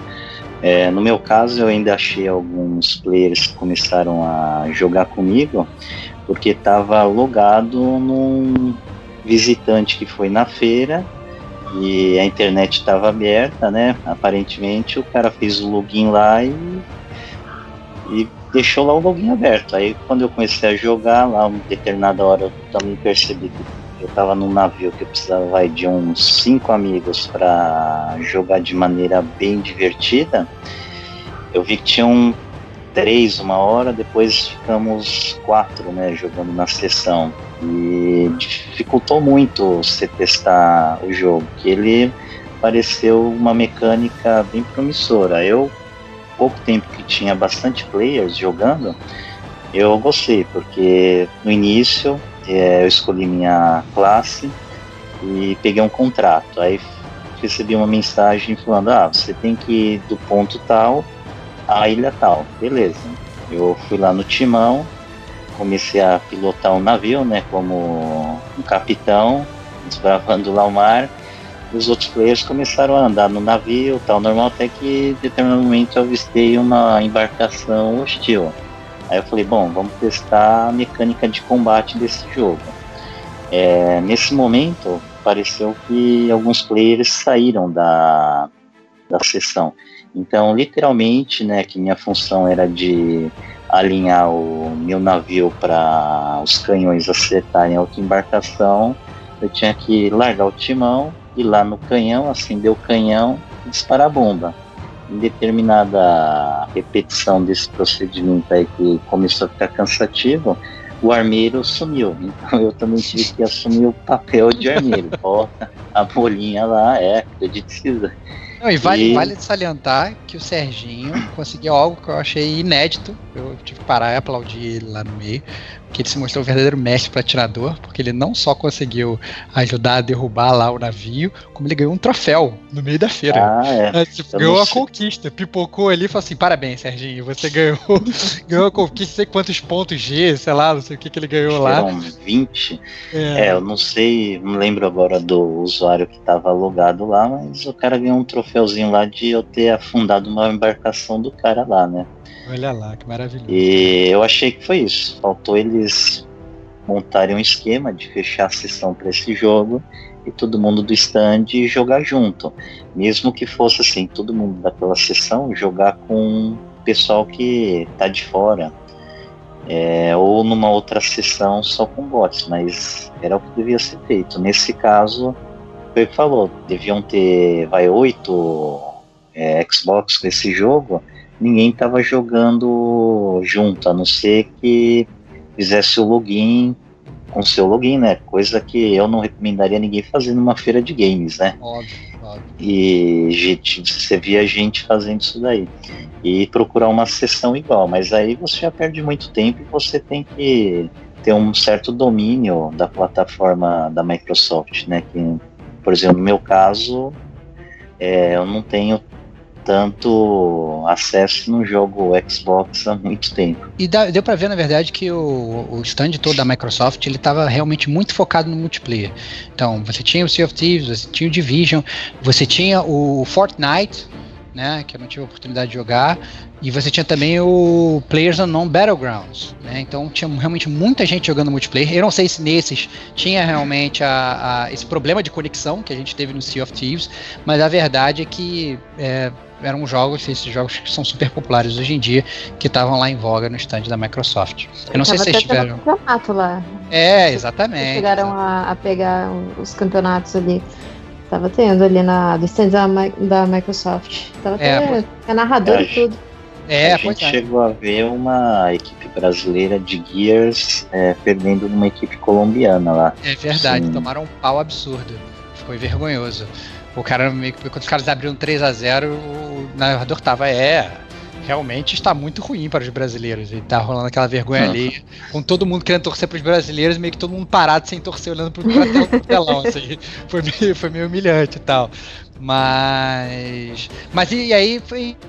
Então tinha o próprio Gears 4 lá também para jogar, né? Eu Não sei se vocês tiveram a oportunidade de pegar um- uma dessas outras filas maravilhosas, gigantescas, para jogar também, mas o Gears 4 era outro jogo que também tinha lá no stand da Microsoft para jogar. É, eu não cheguei a ter essa oportunidade, não. Não enfrentei essa filona, não. Além disso, né, a Microsoft tinha outras televisõezinhas, né, é, com outros jogos menores, tinha futebol também o pessoal estava jogando, é, tinha Ori and the Will, of Wisps, né, que é um, é um jogo lindíssimo que está super em voga, né, que é a sequência do Ori and the Blind Forest, estava lá para ser jogado também. Tinha o Forza Horizon 4 e tinha o Shadow of the Tomb Raider também. Eu fiquei bastante surpreso de ver lá, é um jogo que Ok, não é, não é um não é um jogo velho, né? Esse é ridículo chamar de jogo velho, mas é um jogo que já também já lançou. E tava lá, o pessoal tava jogando, jogar com a Lara lá, vi inclusive um gameplay da Lara criança. Né? Eu olhei aquilo e falei assim, nossa, já vi isso no Uncharted 3. Que, que plágio. é. E- Não, ma- ma- mas v- vamos, vamos combinar que o plágio começou pelo Uncharted, né? é, isso é verdade também. Eu só- Oh. não, não, não, não, nos videogames tudo, tudo se copia, né? Essa é a grande verdade. É, não, nada se cria, tudo se copia.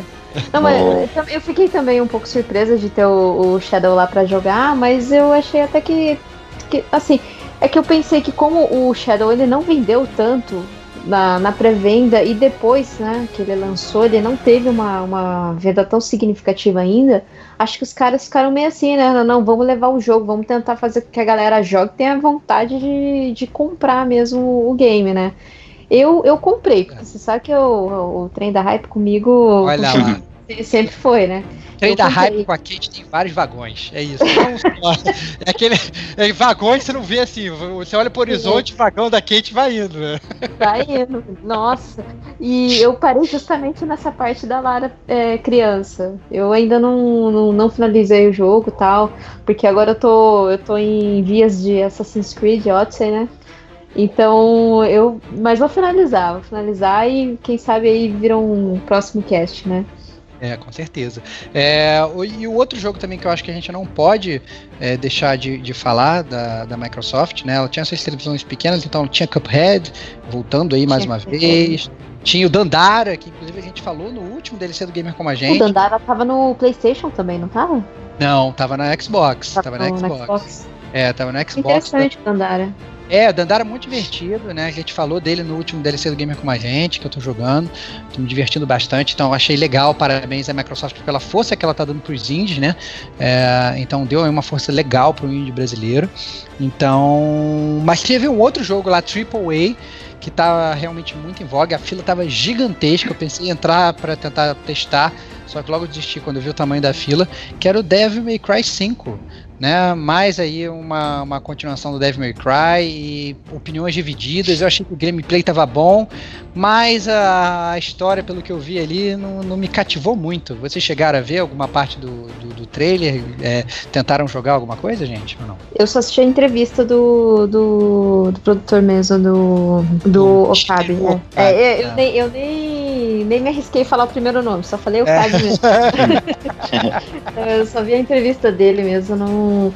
Porque acho que, é, como, eu, como eu tinha dito, né? Você chega lá na feira, o dinamismo é tão grande, é tanta coisa acontecendo ao mesmo tempo, que às vezes tem, tem coisa, ah, não, depois eu vejo isso daqui. Só que depois eu vejo isso daqui acaba tornando-se um pensamento depois que você já foi embora, né? Putz, esqueci de ver tal coisa.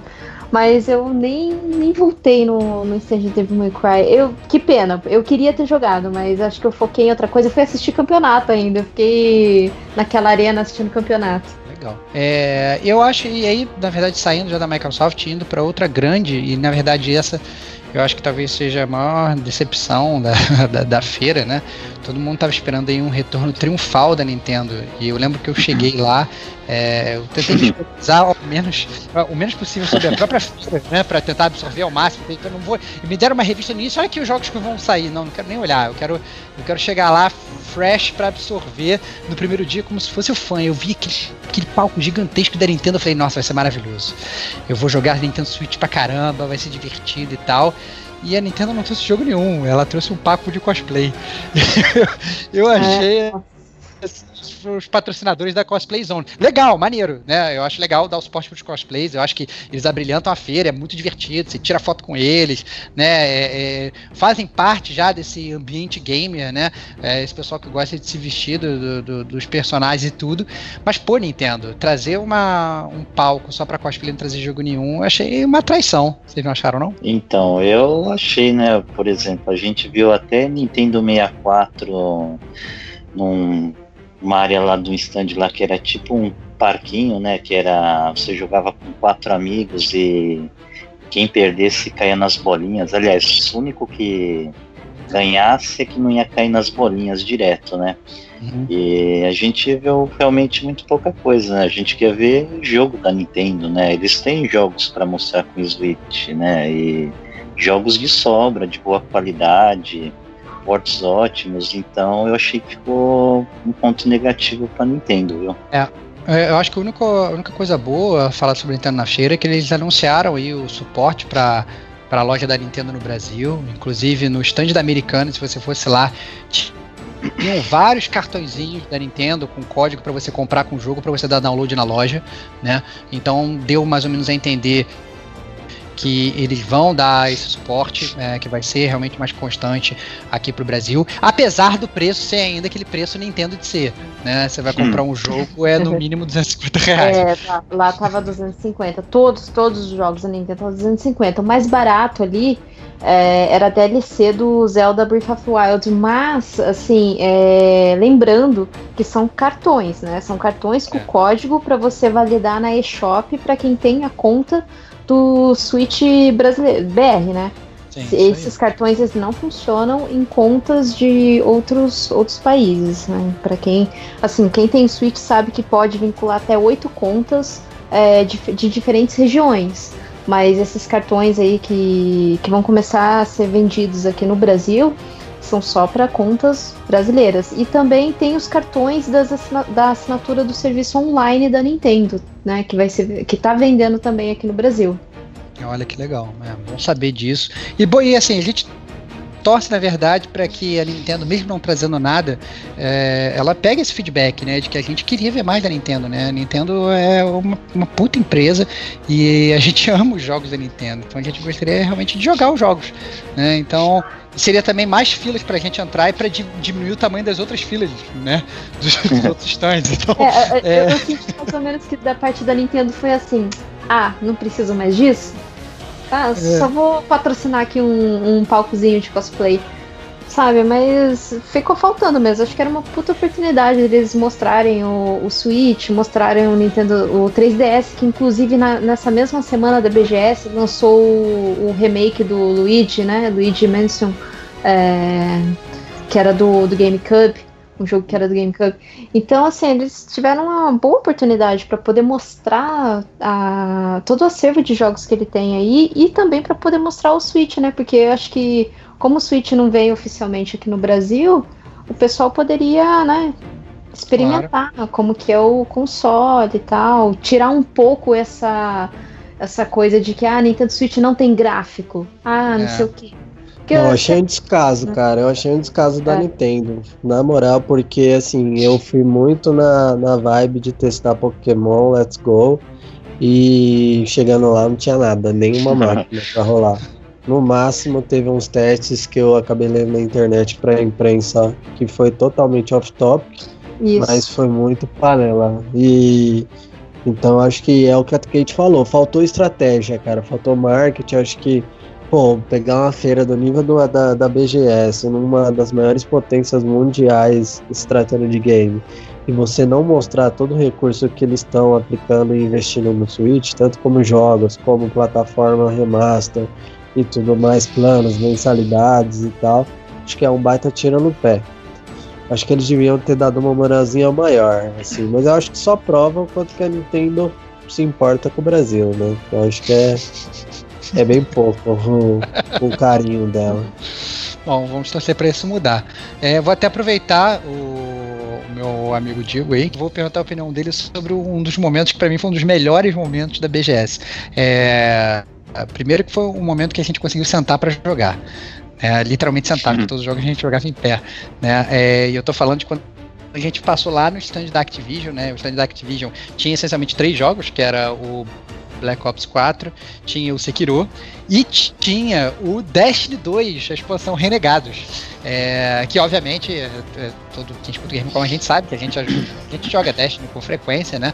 É, e agora inclusive o pessoal voltou a jogar a expansão Renegados e a gente resolveu fechar um time para jogar Artimanha, né? É, que é o novo, o novo, o novo modo multiplayer que saiu com essa expansão do Destiny. Então, é, fomos eu, o Diego, né, o host do cast, o, o Digo, que está aqui presente, e o primo dele, Fábio Sagaz, o Crespo de Irajá, fechamos um time é, para jogar. Do outro lado tinha até uma pessoa conhecida, que era o Castro, é, o grande penetra da BGS, que apareceu lá com outros textos conhecidos, e a gente se divertiu horrores, né, não Digo? Conta aí como é que foi, cara. Foi, cara, foi, cara. A gente foi lá conferir esse jogo inédito pra feira. Foi um baita lançamento e investimento da feira ali.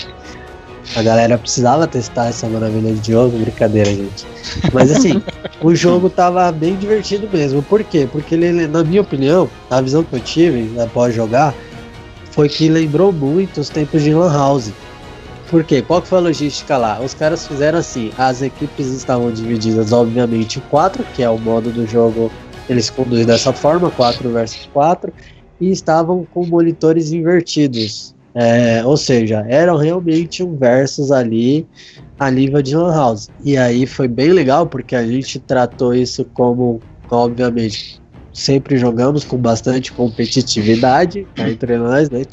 Então, Stevox, aí a galera que tava. Teve a presença ilustre do Fantástico, do amado de- Diego, que adora o Destiny agora.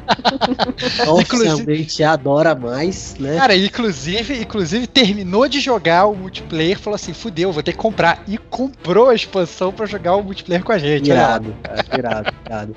Isso só prova o quanto o Destiny é bom. É. né?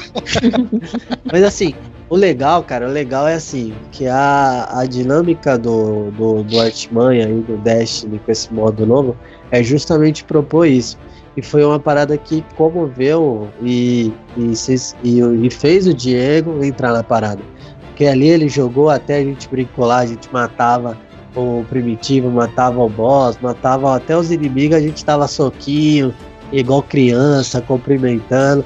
Pô, foi irado, cara. Foi uma experiência marcante pra essa BGS aí. Se não, a melhor.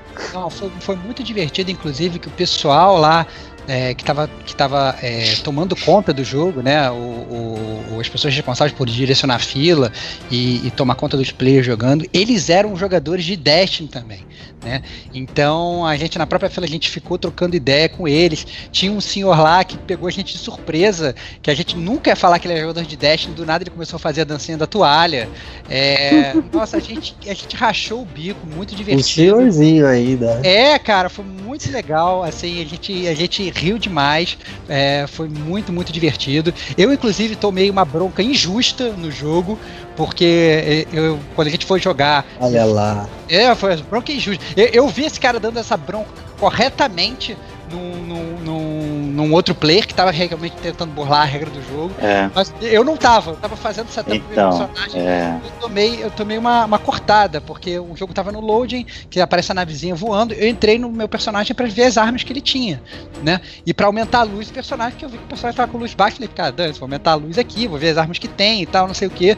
E aí, alguém antes de mim tinha entrado lá nas coleções de arma e tinha baixado a arma exótica. Entendeu? Tinha gastado dinheirinho lá que o personagem tinha, tinha baixado a arma exótica pra poder usar a arma exótica no, na artimanha. O que obviamente causa, causa uma, uma, uma disfunção em termos de, de, de poder muito grande, né? Você pega um time com arma exótica, pega outro time só com aquelas arminhas de início de jogo, é, fica realmente muito desnivelado, né? E aí o cara achou que eu que tinha baixado a arma, né? E aí tirou, tirou o controle da minha mão e falou assim: não, não, com essa aqui não pode não. E pegou pra, pra deletar a arma. Eu falei assim, cara, não foi nem eu que fiz isso e tal. Então, é, para completar, né, do- quando vocês entraram para jogar, eu e o Eric, a gente ficou de telespectador lá da outra parte, tá jogando contra vocês, né. É, um menino novinho lá, que já é jogador de Destiny, ele entrou, ele viu uma arma exótica, rapidamente começou a fazer umas pré-seleções, só que esse tiozinho aí que joga Destiny foi muito ligeiro, ele viu que tinha algo errado, e se direcionou lá. Aí o Eric comentou comigo assim, falou, ó, putz, o moleque tá com uma arma exótica no time aí, vai estar tá desequilibrado. Aí o tio chegou e falou assim, ah, deixa eu ver aí. Aí mostrou, ó, não pode jogar com arma exótica não. Pegou o controle educadamente da mão do menino, quebrou na nossa frente aquela arma. Literalmente eu falei pro Eric, ó, não jogo muito Destiny, mas eu vi como se fosse uma realidade Entendeu o aumentada e recado, pegando né? a arma e quebrando no meio, ó. E é- E não só a arma, como ele Ah, pegou a arma. mais A que do moto. Não. E aí, o, aí ele virou pra nós e falou, fez aquele sinal, né, do, do vizinho lá no olho, falou assim, ó, tô de olho, meu. Se você deixar o pessoal jogar com arma exótica, quem não sabe jogar não vai querer comprar nunca esse jogo Destiny que vai só perder, Uhum. se frustrar, vai ficar com imagem negativa. A gente tá aqui pra mostrar o lado bom do jogo e que é um jogo competitivo e divertido. Assim, foi muito divertido. É, a, a gente, obviamente, gamer como a gente, honrou suas tradições campeãs e ganhamos a partida. É, comemoramos gritando depois como se a gente.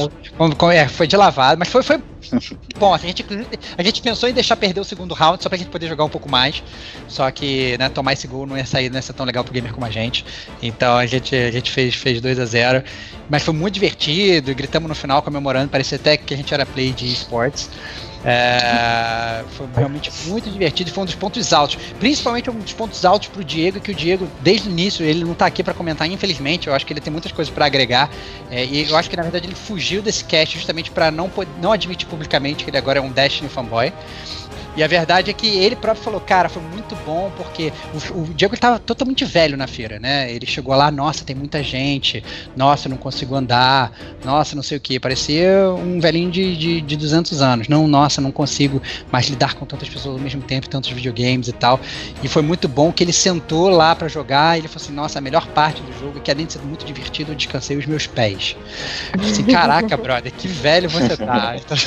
Mas foi muito divertido. É, é, é, eu achei que foi um ponto alto aí da, da, da Activision. Quem jogou também lá o Destiny ganhava um, um, um emblemazinho é, exclusivo para depois ficar ostentando no jogo, que é uma coisa clássica também do Destiny, né? Pegar esses emblemas para ficar ostentando para os coleguinhas.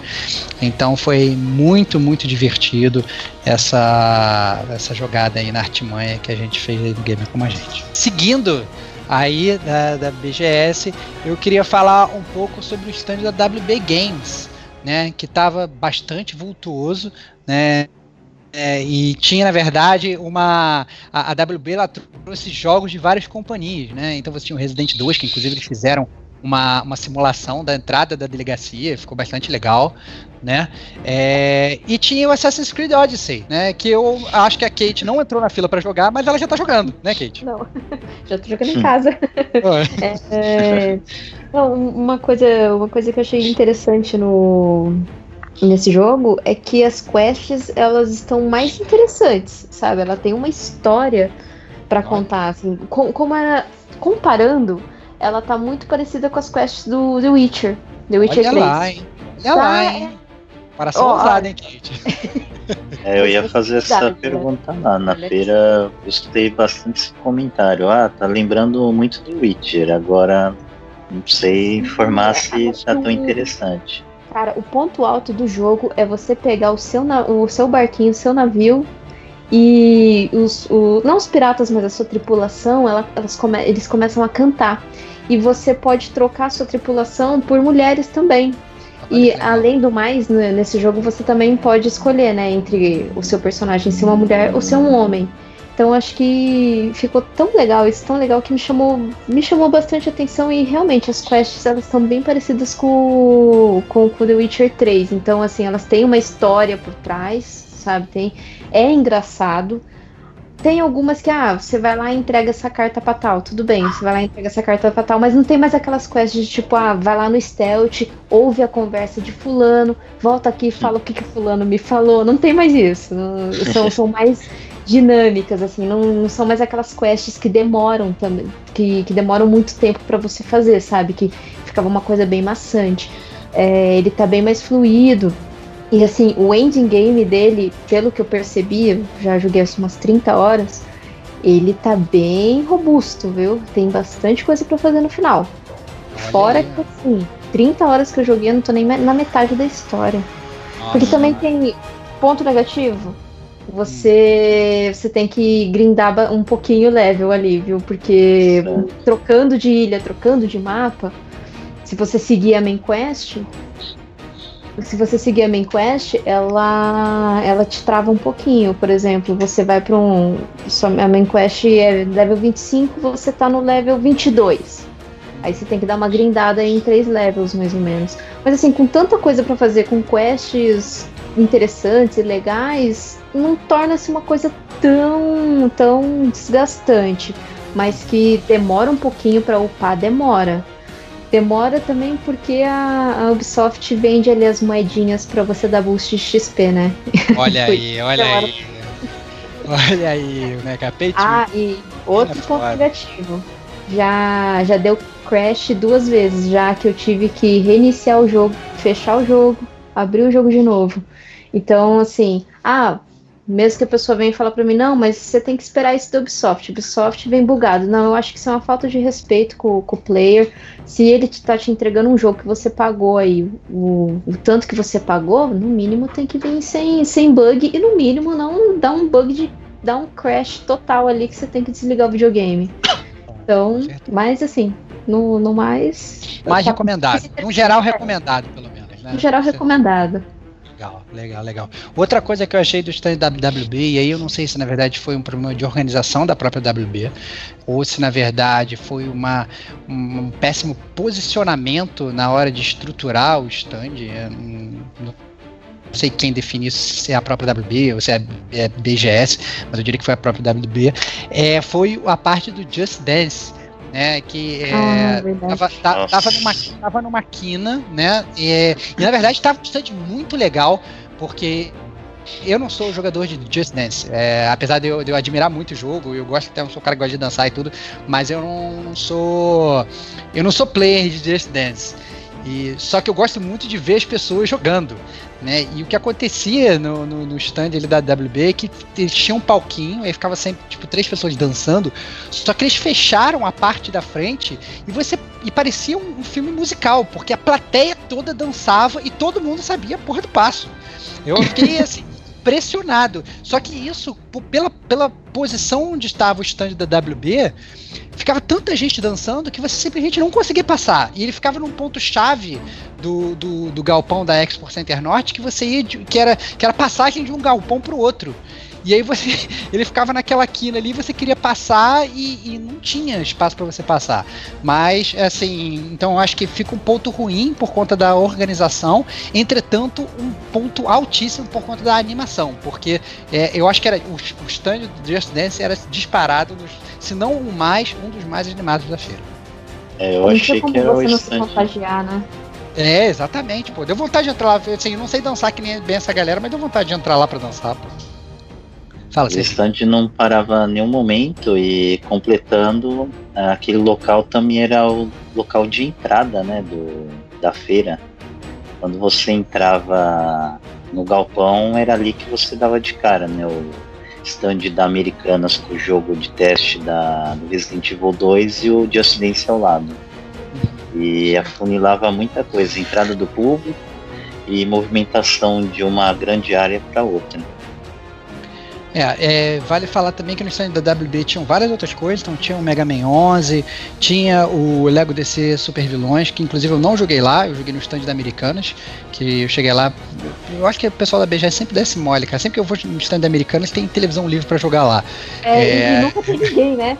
Eu nunca joguei lá também. É, pois é, cara, eu acho maravilhoso, cara. Na BGS passado eu joguei o, o Shadow of Mordor, sei lá, lá, e aí e agora foi esse. Cheguei lá, tava lá o, Lego DC, sem ninguém para jogar, eu já, já dei uma snipada já joguei. Então tinha o Hitman 2 também. Então, assim, o stand da WB tava bem legal, tava bem robusto, é só realmente essa questão de localização, né? É, e antes da gente, da gente até é, é encerrar o cast da BGS, a gente já, já, estourou muito a programação que eu tinha em termos de tempo, né?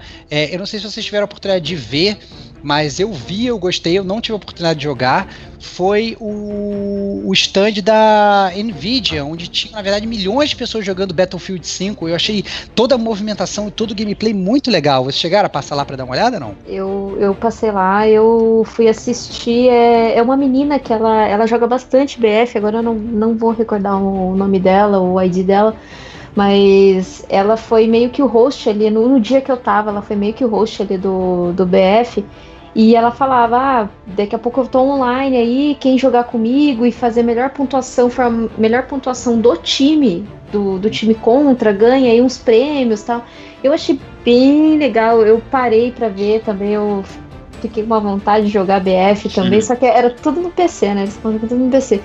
E, e daí eu também vi que acho que era um representante da Nvidia que ele estava falando que as placas da Nvidia iriam vir aí para o Brasil um pouquinho mais acessíveis, porque o preço atual aí que a gente vê tá, tá bem salgadinho, né?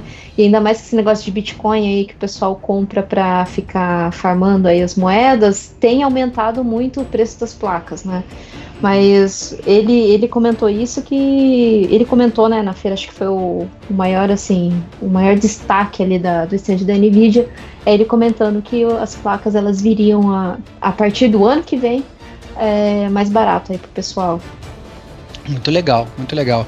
É, e para fechar, é, só dois outros pontos, né?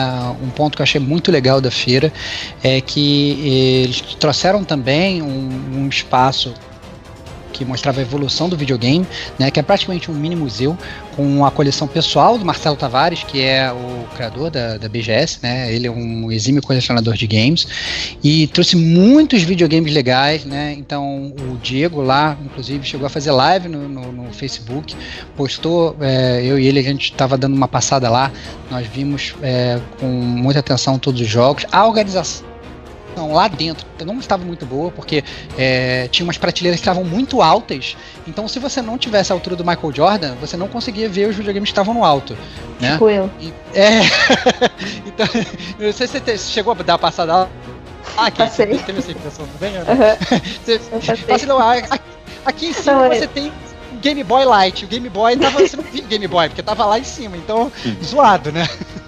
Mas o, você sabe que quando eu fui em 2014, teve. Eu, eu não sei se nos outros anos teve também, mas teve essa exposição e ela não era fechada num, numa salinha, como foi. É uma salinha, né? Era quase como se fosse uma salinha com os tapumes. Mas em 2014, ela, eles ficavam como se fosse num museu mesmo, assim, sabe? Cada, cada cada console num, num vidro. E é, ficava na mesma altura, todos também. na mesma altura. É, no ano passado também. Isso, isso acho que foi assim. Foi legal eles terem trazido até mais opções de consoles que no ano passado, que eu achei. Essa é a verdade, mas ainda assim eu acho que, que a disposição tava horrorosa, assim, foi horrível. é, é tava... tava bem ruim. Até o, o, o, rapaz que tava, um dos rapazes que tava tomando conta, ele falou assim, é, cara, isso aqui tá realmente bem complicado porque a gente fica aqui tentando ver os videogames e não consegue. Então fica aí essa, essa pequena crítica, assim, ponto positivo por ter trazido os games, mas o, o ponto negativo por a gente não consegue consegui ver. Né? Então, é, bem pouco caído. E também, para quem gosta de, de videogame retrô, tinha lá também a Arena Arcade Ponto Frio, onde tinham milhares de arcades clássicos para jogar. Só não tinha Daytona USA, que foi realmente uma pedra no meu sapato, porque eu já estava pronto para sentar lá no meu carrinho e brilhar no Daytona de novo. Mas não foi dessa vez que aconteceu. Mas foi isso, gente. Essa é a BGS 2018. Esse foi o primeiro DLC aí do, do Gamer como a gente sobre a feira. Aguarde que vai ter mais. Eu queria agradecer a presença aí do meu amigo Diego Domingos por ter aparecido aí e contribuído magicamente. Muito obrigado, meu amigo. Que é isso, cara. O prazer é sempre meu fazer parte aqui do podcast. Mais um pra conta. Prazer imenso. Tamo isso junto. Aí. É, obrigado também, Serginho, por ter nos abrilhantado aí com a sua presença magnânima aí é, e por ter, inclusive, feito jornadas homéricas para ir a BGS. O Serginho, para quem não sabe, mora em Santos. É, ele foi três dias seguidos, né? É, mas como ele é um atleta, não ficou debilitado que nem todos nós que saímos da feira, né? Mandando subir. o, Serginho, o Serginho saiu é, firme e forte. Obrigado, Serginho, por ter ajudado a gente lá. Eu que agradeço o convite e a oportunidade de ter participado desses dias e a companhia dos nossos amigos do Game como a gente, como a gente não tem a possibilidade de estar fisicamente próximo dos, dos outros, né? Se pudesse, eu ia mil dias seguidos lá para a BGS, mas como são só cinco dias, tá de bom tamanho. Muito bom. E queria agradecer também Kate Schmidt, né? A grande presença gamer feminina aqui do Gamer Como a Gente. É, muito obrigado por ter ido. Inclusive, teve a, a, oportunidade de ir nos dias que a gente não foi, né? Foi uh, o único membro aí do Gamer Como a Gente que foi na, na quarta e na quinta-feira e abrilhantou lá a feira. É, muito obrigado por ter ido. A gente só ficou triste porque a gente acabou que não, a galera não conseguiu te encontrar. Quando a gente foi tirar fotos todo mundo junto, infelizmente você não estava lá. Essa foi, foi o ponto ruim que a gente deixou a gente triste. Mas, Kate, muito obrigado por ter ido, por ter ajudado a gente aí nessa cobertura toda. Eu que agradeço a oportunidade, agradeço também a participação. É, eu espero que na próxima reúna todo mundo ali.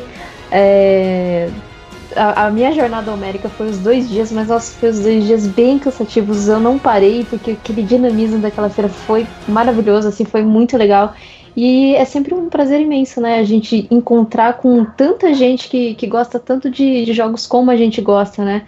É, não precisa ser. Pode ser profissional de gamers, pode ser desenvolvedor, não importa, né? E isso é muito, muito legal, muito bacana. É, muito legal. É, deixar também aqui o agradecimento, obviamente, ao, host do, Cast, Diego, que tá, foi, na, foi lá, foi muito divertido, curti é, a feira com ele. E também ao Érico Barreto, ao Fábio Sagaz, ao Rod Castro, é, que foi lá, inclusive, com a filhinha, a Rebeca, brilhantou, virou mascote do Gamer Como a Gente. Foi muito divertido. E ao nosso amigo é, Hugo Glitch, que não sei como fez um glitch e apareceu lá na feira é, também e, e, foi muito legal encontrar todos lá, a gente juntou um time super legal é, e foi muito, muito, muito divertido. É, então é isso, é, fim do podcast, é, muito obrigado por ter escutado e a gente se vê na próxima semana. Um grande abraço.